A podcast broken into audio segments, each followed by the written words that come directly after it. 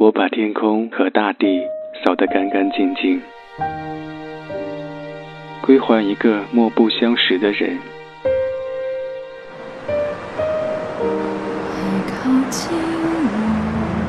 我寂寞的等，我阴沉的等。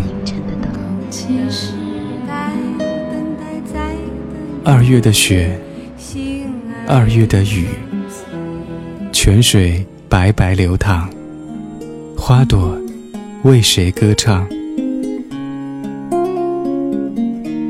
民谣与诗，用音乐倾听彼此。时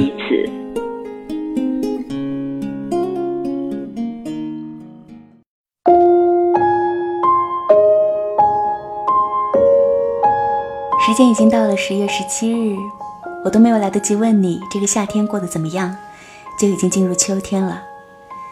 最近你的生活有没有发生什么值得分享的事情呢？昨天我受苏州电台主持人孟磊的邀约，做客他的电台节目，这是我在时隔三年之后重回直播台。在节目里，我和主持人孟磊聊了聊民谣，聊了聊我对民谣的一些思考和想法。周一晚间的民谣与诗，我是小婉。以往我们的节目都是录播，都是我一个人说话。也许我们可以换个口味。于是我决定把昨天的直播，在今天，在这里拿出来跟你分享。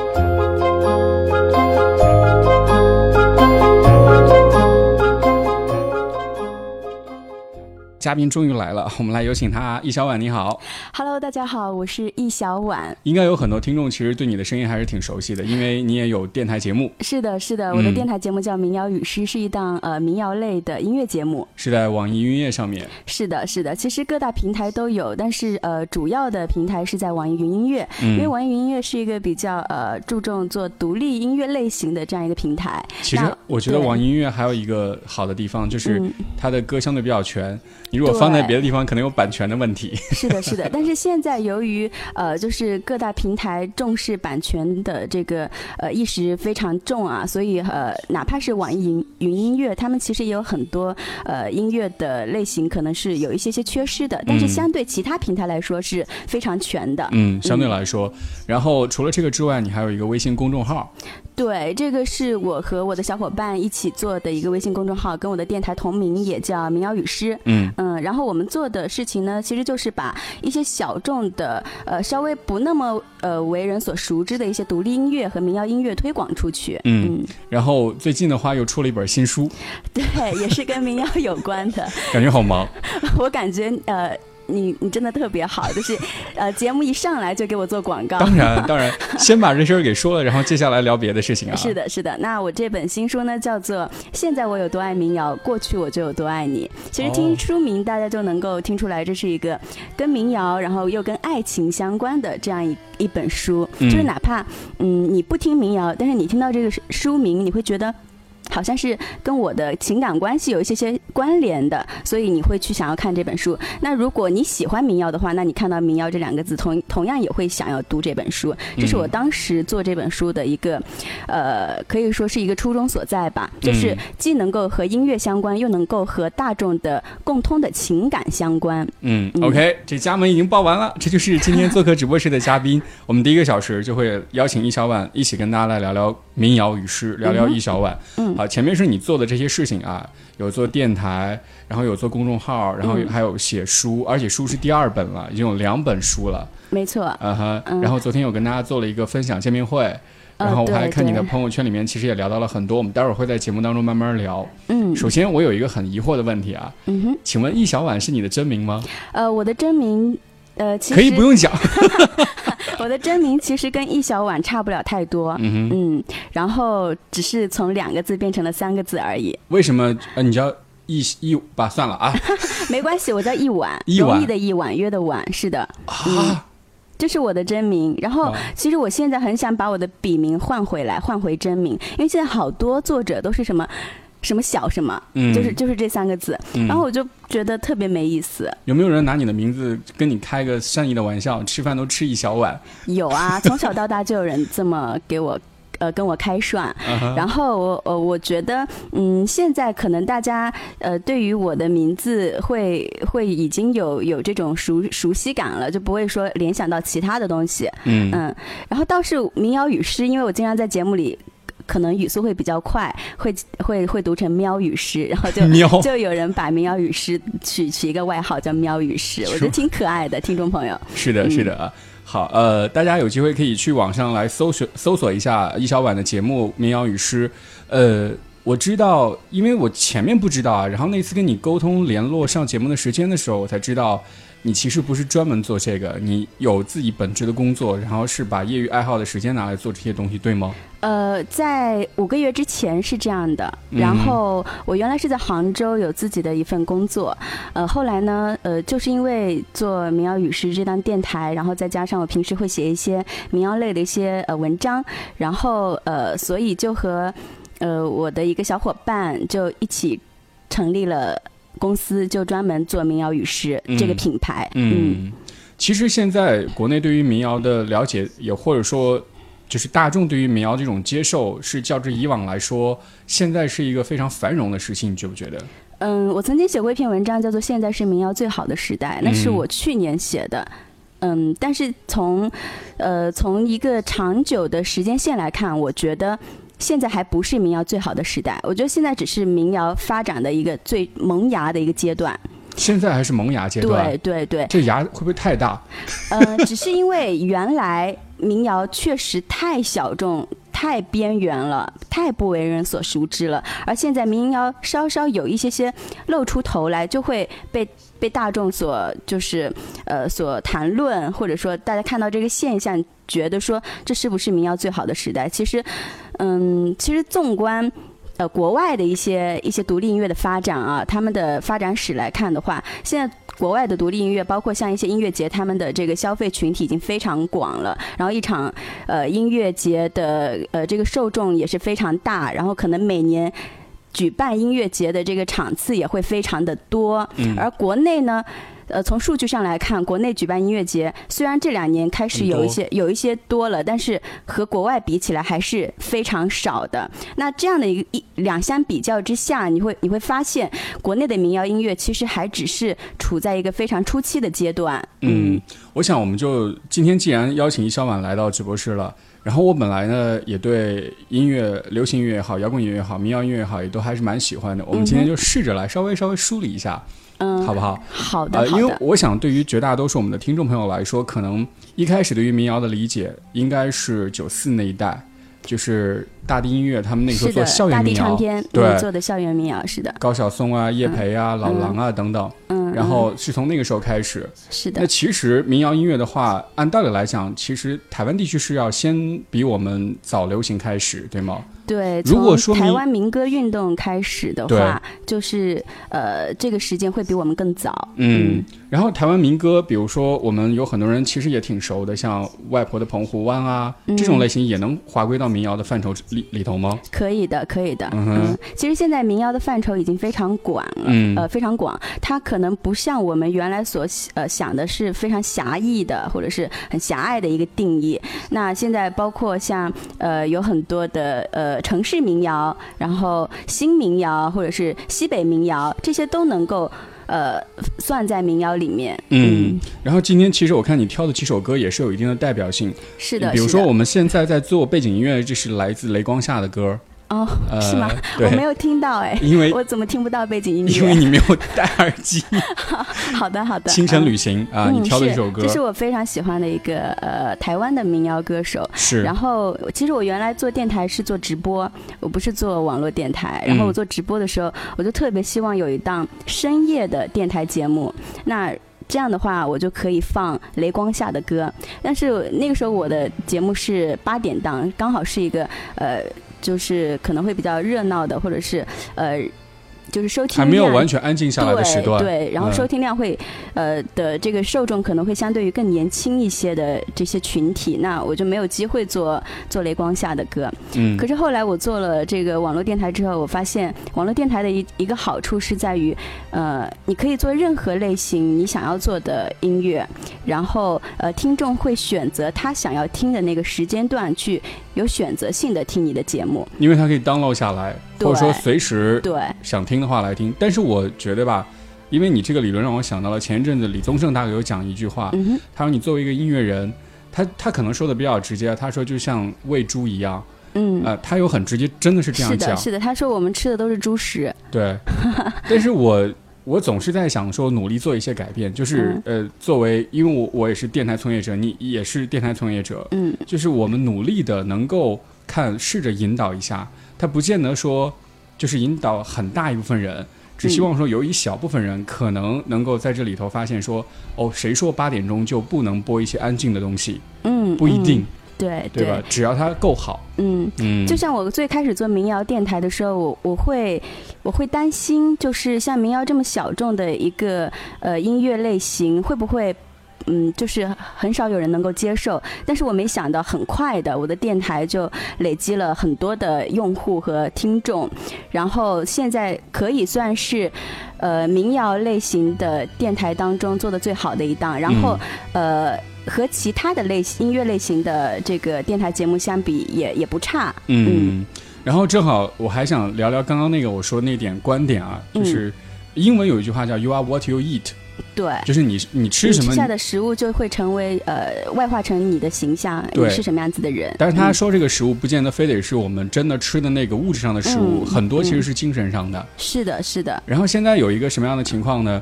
就是呃，我们太多的人其实是咀嚼了二次的东西。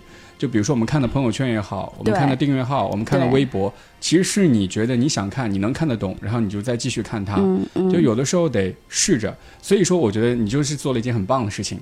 你试着让大家去接受一些你可能之前不太去了解或者说不太擅长的一些东西，就可能会点醒他或开启他。对，对你这你这番话让我想起我之前采访这个网文乐队的主唱呃谢玉港的时候，他是呃网文是一个后摇乐队嘛，那后摇是相对民谣更小众的一个一个音乐类型了。那我当时采访他的时候，我就问他说：“我说你怎么会有这个？”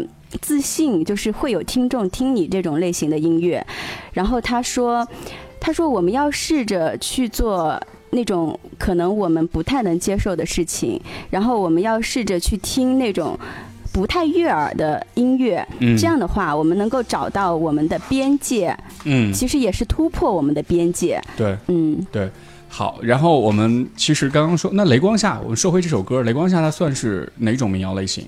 雷光下是呃城市民谣吧，算是算是城市民谣。对，但是其实哪怕我说城市民谣，说新民谣，说各种类型的民谣，目前为止并没有。呃，到目前是没有一个什么很专业、很权威的一个一个界定的。是的，我们所所有说的这些民谣类型，只是呃，只是我个人啊，我个人在呃长期的从事这个民谣音乐的探索和推广的这个过程当中，我自己总结起来的，可能不能够说有一个很 很权威的或者是很专业的这个属性在。嗯，其实我觉得像现在呃音乐的这个发展方向是它越来。它的边界是越模糊，嗯，就不管是流行也好，对，民谣也好，摇滚也好，它开始有一些融合的东西，是。然后这首歌你难以去界定说它一定就只是属于民谣，对对，就像民谣现在呃这样的这种程度火到这种程度啊，其实它都有点像流行了，嗯，你说它是流行音乐也不为过，嗯，你是从哪一年开始就对民谣音乐产生浓厚的兴趣？嗯，真正系统的开始听民谣是四五年前，但是也不算早哎。嗯，不算早，确实不算早。我我属于呃开窍比较晚的，嗯，但是其实我小的时候，嗯，读书的时候就开始听这个呃朴树啊，然后听陈绮贞啊，听这些。其实那个时候你年龄很小哎。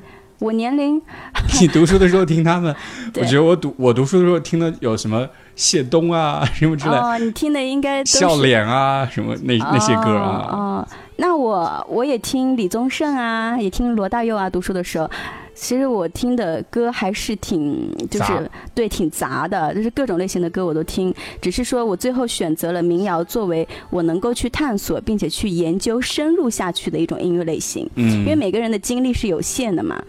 嗯，四五年前你那个时候有没有说是因为？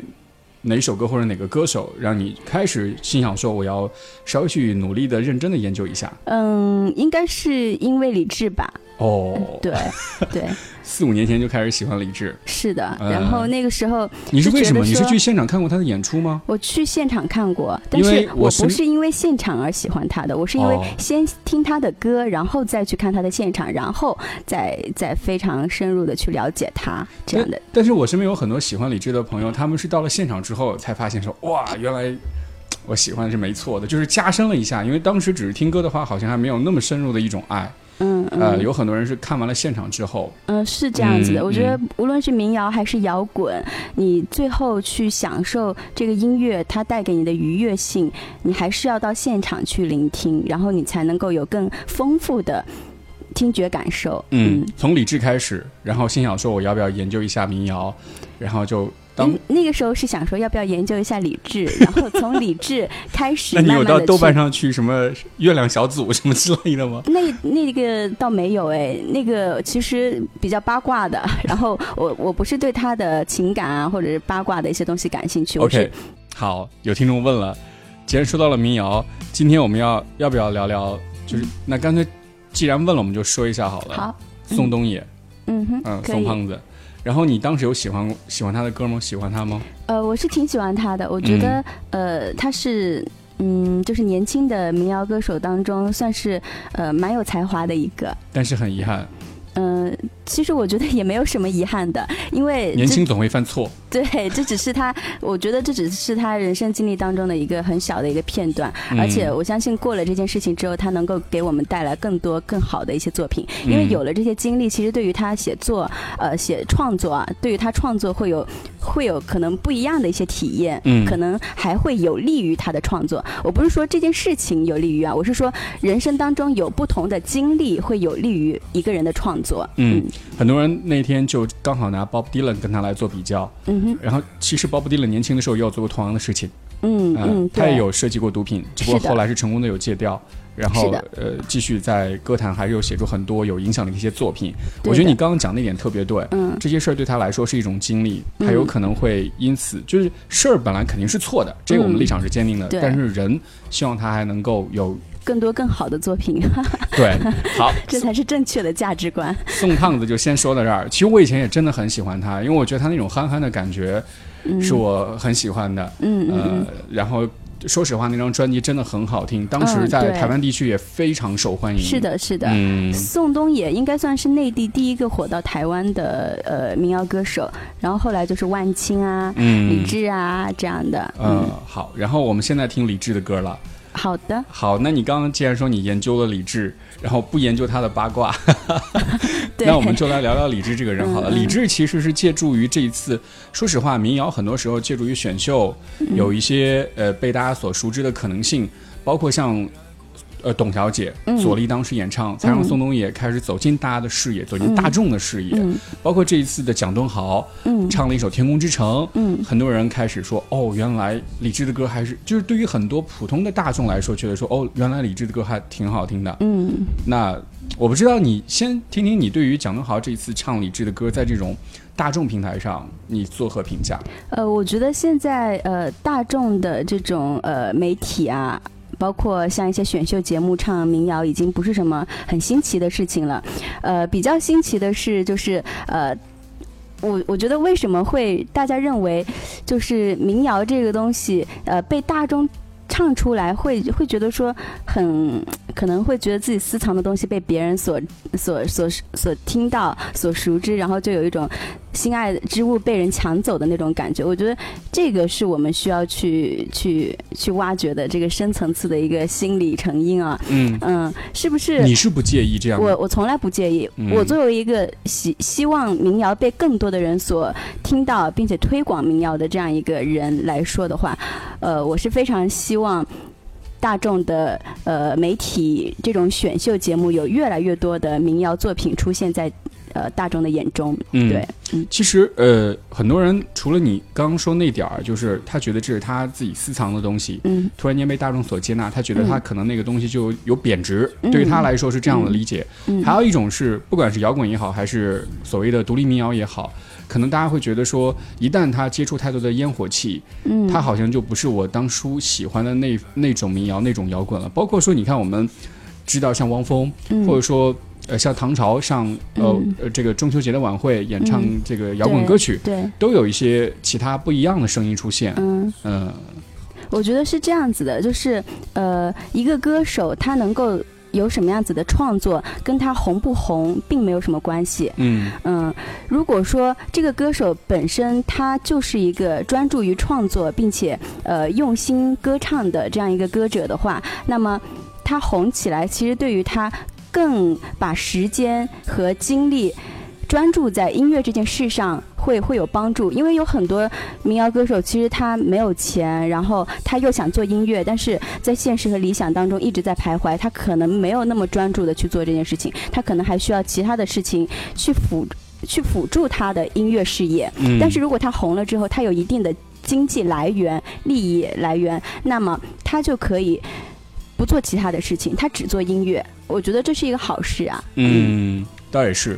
其实我觉得是我们的听众们有点儿对他们要求太苛刻。嗯，听众可能会更希我希望，我觉得啊，可能会更希望听到那种呃最最真实的，然后最接近我们普罗大众、最接近平凡人的那种呃声音、那种嗯歌曲、那种作品。嗯而一个音乐人，一个民，尤其是一个民谣音乐人，当他从一个比较底层的位置爬到呃，或者说走到一个比较呃万众瞩目的一个位置，可能他的音乐创作就可能失去了那份土壤。嗯，那么这个时候，也许听众会觉得他变了，但是谁又呃，我觉得嗯，应该没有人会呃拒绝在创作过程当中的一个成长吧。嗯，嗯我觉得还是看人。嗯，有些人可能抵诱抵抵抵御不住这些所谓的浮华的诱惑，嗯。他可能会改变。嗯。呃，的确也有一些真的曾经是一个样貌，比如说曾经写出。呃，像汪峰早期的歌，嗯。跟汪峰后期的歌的确是有点不一样啊。那、呃有一些还是继续坚守自己，比如说李志，嗯，比如说他，他就说我没有把我的歌放到你的这个网站上，嗯。你有盗用我的版权，我就跟你死磕到底，不管你是谁，哪怕你是很厉害的一家企业也好，对对，这是他选的一种抗争的方式。是的，李志他对版权意识是呃非常呃重的，他嗯这一块看得非常重，而且我觉得他也是为独立音乐做了一个非常大的表率，并且是身体力行的去为独立音乐人去争取一些权益。我突然间还有另外一个问题想问你啊，嗯就是既然聊到了借助于这种大众选秀平台，很多的民谣歌手被大家所熟知，从而诞生另外一种比较让我觉得有点小遗憾的事情，嗯就很有可能他就这一首歌，因为他在这个选秀舞台上被大家所认识之后，嗯。他就红这一首歌，会导致大家关注点都只放在这一首歌上。举一个例子，就是《逃跑计划》，大家基本上最亮的星，就那一首歌，然后其他的歌好像就有点儿反倒去盖过了其他歌的那种光芒嗯。，我觉得是民谣歌手、摇滚歌手要在这个呃自己的创作当中要有一些突破，才能够说有更多的作品出来。你像李志，他最早是《梵高先生》，嗯然后《天空之城》这样的作品被大家所熟知，但是他后期有更多的发力，然后有更多的突破，有更多的创新，那么。后期的那些作品，同样也具备早期为人所熟知的那些作品的那种力量。嗯嗯，而且像李志，你现在听到这首《热河》，嗯。你跟大家稍微讲讲，其实这不是你不是第一个在我节目里推荐这首歌的，嗯，我之前有邀请其他也有人来推荐这首歌，而且就是也是很喜欢很喜欢这首歌。对。呃，讲一讲，它其实是南京一条路。对，我没热河路。去过，我去过山阴路。呃，讲讲这首歌，嗯，我之所以推荐这首歌呢，是我觉得。呃，这首歌的歌词它非常的朴实，然后它所有的描述都是白描，它没有一没有几乎没有什么形容词，然后在呃前半段的白描之后，突然就是情感的抒发，就是嗯、如果年轻时我没有来过热河路，那么现在的我是不是很幸福？就是，就是这样的歌词，你会觉得特别打动你。我我觉得可能是需要有一些些相似的情感经历或者过往的人，在这样的歌词当中会很容易被触动吧。嗯。而李志他做的非常妙的一点是，他的歌词，他这首歌的歌词，他其实没有讲故事。他很多东西就是简单的描述，呃，什么什么杂货店呀，什么呃那个理发店啊，什么火车站呀，这些都是一些一些情境的，让你就是已经让你进入到这个情境里，然后突然这么一句抒发的情感的句子，那么你会觉得说，哎。就是他怎么那么容易就能够触动你的心弦呢？是不是他也经历过跟我相似的故事？套用一句比较大烂俗的话，就是人人家都说每个人心中都有一首李宗盛，就是每个人心中其实也有一条热河路。对，我们来听听这首歌。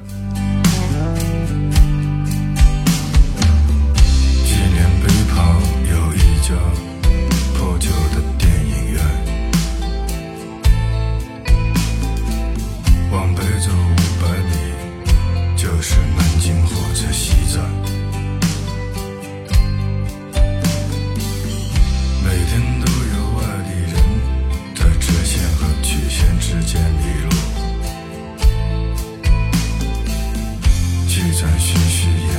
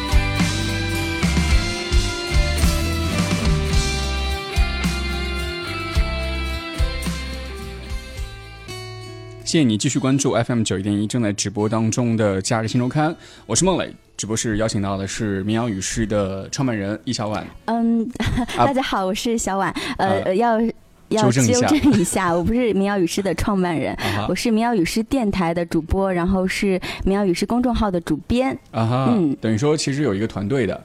对的，对的，嗯嗯，好，民谣与诗，大家可以去关注一下。我们接下来听完了李志，听完了雷光夏之后呢，就要来跟大家讲一讲民谣的另外一种类型。其实刚刚小婉有说到，民谣分很多，比如说城市民谣、校园民谣、新民谣，嗯以及我们现在听到这种类型西北民谣。西北民谣。是的，嗯西北民谣是我最喜欢的一种民谣类型。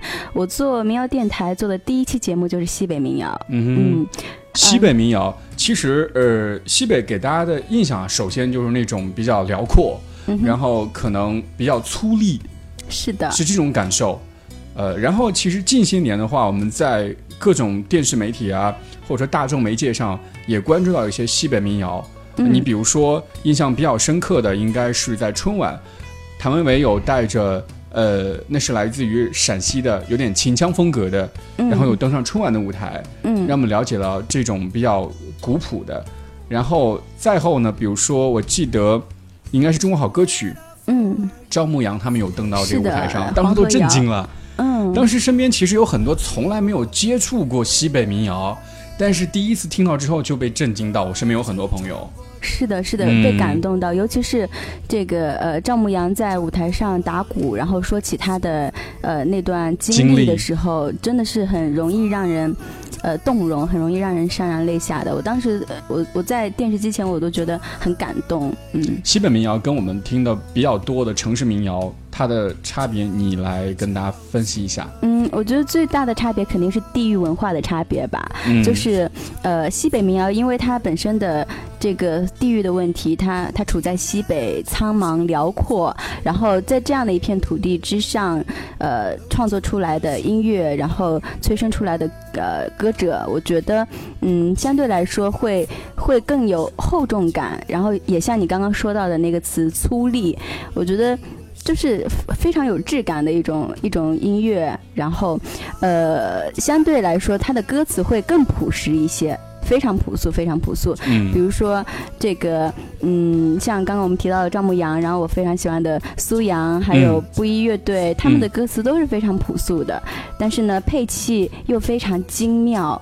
就是你能，你能从那些配器编曲当中，你能听出他们柔情的部分，但是嗯他们的嗓音又是非常的粗犷的，嗯，你从来没有到过任何一个西北的城市，你几乎最最西边你去过哪儿？最西边儿，我呃，我有一次就前几个月我去那个去去成都，然后呃，那算是西南。对，嗯是西南，然后我一直往北，我们去了那个九寨沟，然后我特意哦查了九寨沟离兰州有多远，本来还想去一下兰州的，很远吧？应该很远，对，是很远，好像呃五百多公里吧，五六百吧，你嗯，你对兰州是什么样的概念？因为其实说实话，说到西北民谣，不得不提的地方一定是兰州。是的，是的。你没有去过兰州，然后兰州应该算是西北民谣的发源地了，嗯，像低苦爱乐队都是兰州出来的。呃，我其实做过做过很多地地区的这个嗯民谣，我做过一个叫做华语民谣版图，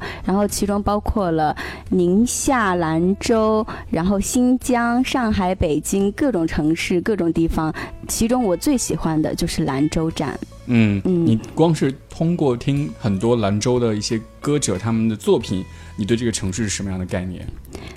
呃，这个城市应该会比较。呃，你觉不觉得它是一个很奇怪的地方？比应该会比较苍茫吧，嗯哼，就是，呃，可能它的色调会会比土较黄色。对土黄的那种感觉，然后呃非常辽阔，嗯嗯，是的，呃，然后呃我是有路过过兰州了，然后我也是很喜欢兰州那边的很多很多的音乐。我觉得这个地方是一个很神奇的地方，一方面它经济不发达，它是西北，然后相对来说离中心城市都比较远，嗯，有点儿被遗忘的感觉。因为如果像孟磊这样的，比如说八五年的啊等八零后啊，知道当年有一个叫兰州大学，那早些年是很知名的大学，但这两年可能就有点落寞了。嗯再然后，大家可能以前会看一本杂志叫《读者对，哎也是兰州》，的，就是兰州的，是的，呃，然后他是一个，就是很还有很多主持人，像朱军也是兰州的，对，嗯。然后他的文化、他的音乐跟这个城市的经济好像没有任何的比例可言，嗯，这是一个很奇妙的一个一个一个所在。我觉得。我没有去过兰州，我对兰州的了解仅限于我在民谣音乐当中听到的那些，呃，关于土地的歌啊，关于关于一些呃他们的生活状态的歌曲。嗯，那么我觉得，呃，兰州这个城市。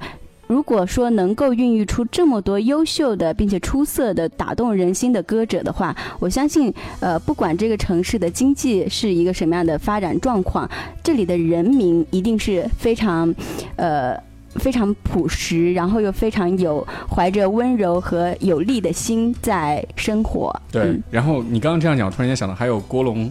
嗯，和赵伟伟他们，对对，也都是野孩子乐队，哎，他们也都是从这个地方出来的。是的。好，然后刚说到西北，西北其实当然还包括西安。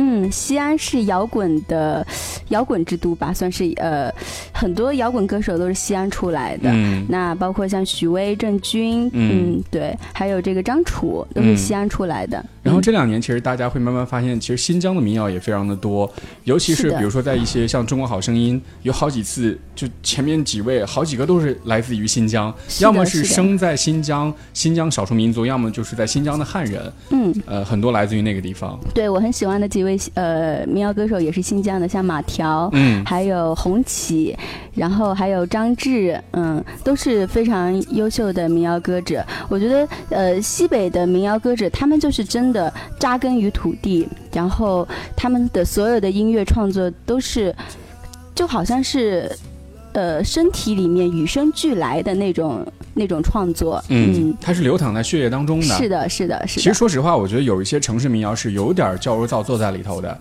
为赋新词强说愁那种感觉，就硬扒拉你的情感。但是在西北那边，它是直抒胸臆。嗯，他我看到蓝天白云，我看到黄土高原，我就是这样把它写下来。然后它其实尽管我们生活在江南，也能打动到我们内心。是属于这种特殊的一种感觉。对对对，我记得哪个民谣歌手，不记得是张伟伟还是还是谁说过，呃，哦，好像是苏阳，他说，呃，他做民谣就是去各个地方去，呃，去采风。他说他不愿意把这个叫做采风，他说他不希望这些这些地方的这些民谣，真正的纯粹的民谣。很很久以后，可能我们都听不听不全他整首歌是什么样子了。他说，呃，他之所以这做这些音乐，就是希望，呃，这些歌不要被淹没，嗯，所以他们的创作不是说是是精编细作，他们就是把原来在这片土地上的那些最本真的的那些创作、那些音乐、那些声音所记录下来，所传承下来。我觉得这是我们，呃，听西北民谣可能会最值得、最值得感受，并且也这些歌手也最值得让我们尊重的地方。嗯嗯。时间关系，最后两个问题啊，还剩下五分钟的时间，我们只能简短回答，很快啊。第一个问题，呃，现在又有一种现象，就是因为西北很多，他们到后来都会到东部或者说到北京来发展，会不会你在研究的过程当中有没有那边的民谣逐渐式微的一种情况出现？嗯，这个我倒没有很很注意啊，但是我我觉得是这样子的，就是呃，每一个城市出来的民谣歌手，哪怕是西北这边出来的民谣歌手，他们到另外一个城市或者去去到离开他们家乡的地方，他们很多创作其实还是跟故土乡情有关的，所以嗯，并不存在说，呃，当地的民谣会示威，只是说在。浪在呃，在这种游子迁徙的过程当中，他会更加丰富的，并并且更加深沉的感受到他对一片土地的热爱，并且把这些东西写成歌。所以，所以我们哪怕我们不在这片土地，我们听着没有生活在他们生活过的土地，没有没有生长在他们生长过的地方，但是我们也能够感受到跟他们相同的情感。我想，这就是因为他们把那种。人们所共通的故土乡情传达了出来，为我们所感知。这点是哎，我觉得离得越远，反倒越思念，从而更容易写出打动人心的作品。对对对，是的，有些东西要，呃，包括时间也好，包括地域也好，空间的东西，它其实是要有一些些疏离感，让你脱脱离于这个地方，或者是脱离于这段时光，你才会看得更真切，你的创作才会更有力。好，第二个问题，其实今天节目一开始的时候你说了，你说你曾经说过是民谣最好的时代，但是后来又想反悔这句话，觉得不是。嗯，我想说，我我对于民谣的一种观察，我觉得它有点像就所谓电影的 IP，就是当它热到一定程度的时候，比如说曾经有一段时间大家都拍校园题材的青春题材的影片，嗯，那现在是不是也同样？因为大家看到说民谣好像比较火了，所以很多人开始去做、去推、去唱、去关注。嗯，那对于他来说，有没有一种可能性，就是杀鸡取卵，或者说因噎废食的这种可能性？你的观察？嗯，就是呃，你的意思大概就是在问，呃，民谣可不可可有没有这种可能性？就是当他呃被更多的人所知道的时候，会有一群人，它不是自然发展了，嗯，它现在处于一种比较虚虚假的一种繁荣的，就是一个泡沫，是吗？对，是吗？嗯、会吗？我觉得现在是没有这种状况的，因为现在民谣。既然它是一个萌芽状态，就不存在说是是否有呃发展的泡沫。那未来的话，我觉得它是一种艺术，它跟商业不一样。因为艺术最重要的是作品。如果说很多人去为了追逐某种利益，或者是呃追名逐利的话，他做出来的东西也不会是我们所所喜欢的东西。你知道，我有一种担心啊，就是当他这个东西他开始。走上大众舞台的时候，有些会投机取巧的人，嗯，他借了一个壳，他其实做的不是纯粹的这个东西，嗯嗯，然后就把它给，就等于说本来是一潭净水，结果把它给弄浊了，对，嗯。我我我觉得应该不会吧，因为现在你会发现，突然间蹦出了好多的民谣歌手。嗯，当然有一些他曾经一直是走各种各样的 live house。嗯，只是现在我们通过网络的平台能够关注到，通过像你这样的一些推荐人能够关注到他。那我就担心会不会有一些其他的。其实呃，每一个听众他都是用心在听歌的。